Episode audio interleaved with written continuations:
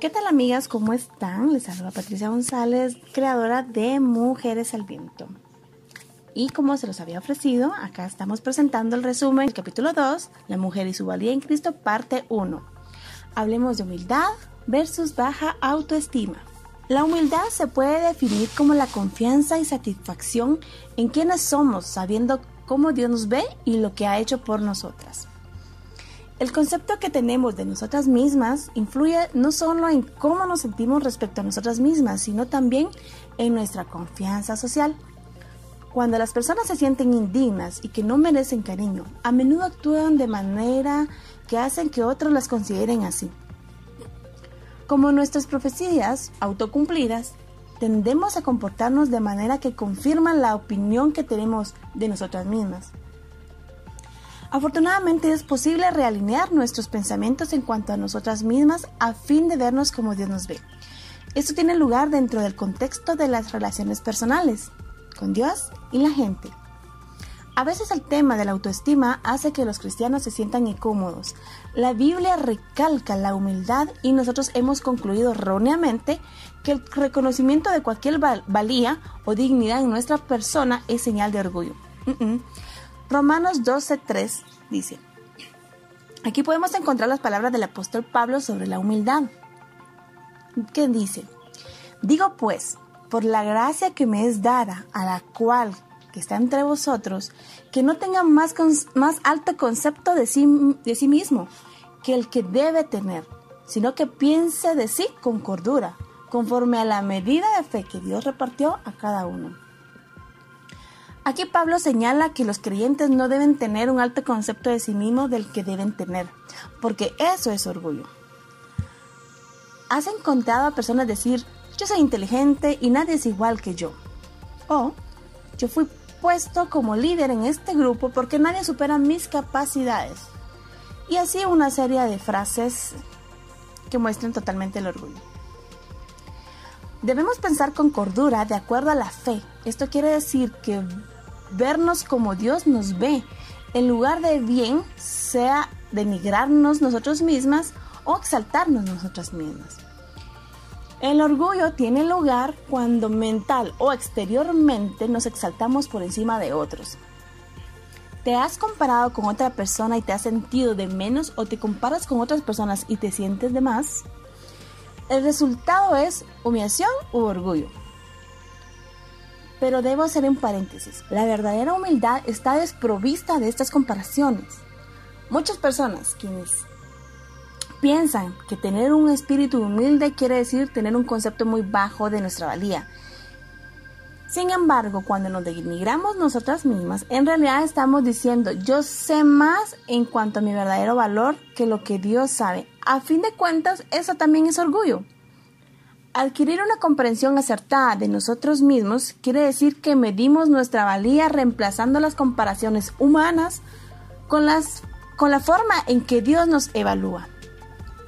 Esto quiere decir que debemos dejar a un lado las comparaciones que nos hacemos en cuanto a otras personas o de escuchar lo que otros piensan de nosotros y dar paso a lo que Dios nos dice y cómo Él nos valora. Recuerda que Dios te hizo con dignidad y para un propósito. El autor de este libro llamado Descubra su valor como mujer menciona otro libro eh, llamado La sensación de ser alguien, el cual resalta tres pilares del autoconcepto, que es la aceptación, dignidad e idoneidad. Esto nos dirige al pasaje de la Biblia de Efesios capítulo 1, entre versículos 3 y 8 y, 14, y 11 y 14 Bendito sea el Dios y Padre de nuestro Señor Jesucristo, que nos bendijo con toda bendición espiritual en los lugares celestiales en Cristo. Según nos escogió en Él antes de la fundación del mundo, para que fuésemos santos y sin manchas delante de Él. En amor, habiéndonos predestinado para ser adoptados, ser adoptados hijos suyos por medio de Jesucristo, según el puro afecto de su voluntad, para alabanza de la gloria de su gracia, con la cual nos hizo aceptos en el amado en quien tenemos redención por su sangre, el perdón de pecados según las riquezas de su gracia, que hizo sobreabundar para con nosotros en toda sabiduría e inteligencia. En él asimismo tuvimos herencia, habiendo sido predestinados conforme al propósito del que hace todas las cosas según su designio de su voluntad.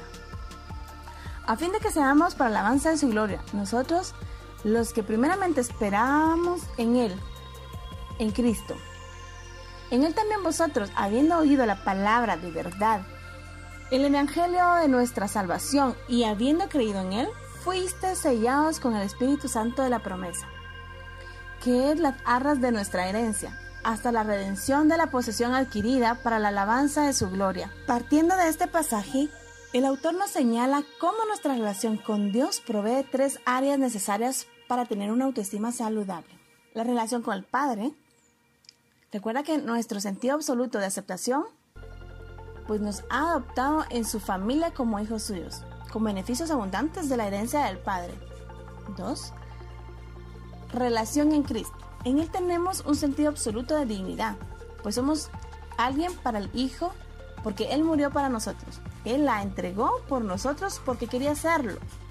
Y tres, la relación en el Espíritu Santo. En Él tenemos un sentido absoluto de idoneidad. En Él somos alguien porque Él está en nosotros dirigiendo todas las situaciones de la vida. Es Dios mismo atendiéndonos y ministrándonos en las relaciones personales y los problemas de la vida cotidiana. El Espíritu Santo también nos sella, proveyéndonos así de seguridad en la familia de Dios. Los seres humanos valemos más que el mundo entero debido a la sangre derramada de Jesús. Tú perteneces dos veces a la familia celestial. Primero, tu Creador te hizo como su posesión personal más valiosa Fuiste comprada del mercado de los esclavos del pecado y adoptada, escogida por el Padre. Y el Espíritu Santo te asegura su competencia al fortalecerte para vivir una vida consagrada y cumplir los propósitos de Dios para ti. Así que, amiga, finalizamos acá esta primer parte de La mujer y su valía en Cristo.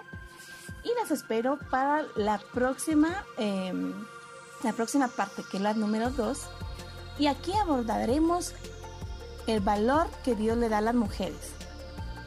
Te espero en la próxima y recuerda que detrás de cada mujer hay una historia por conocer.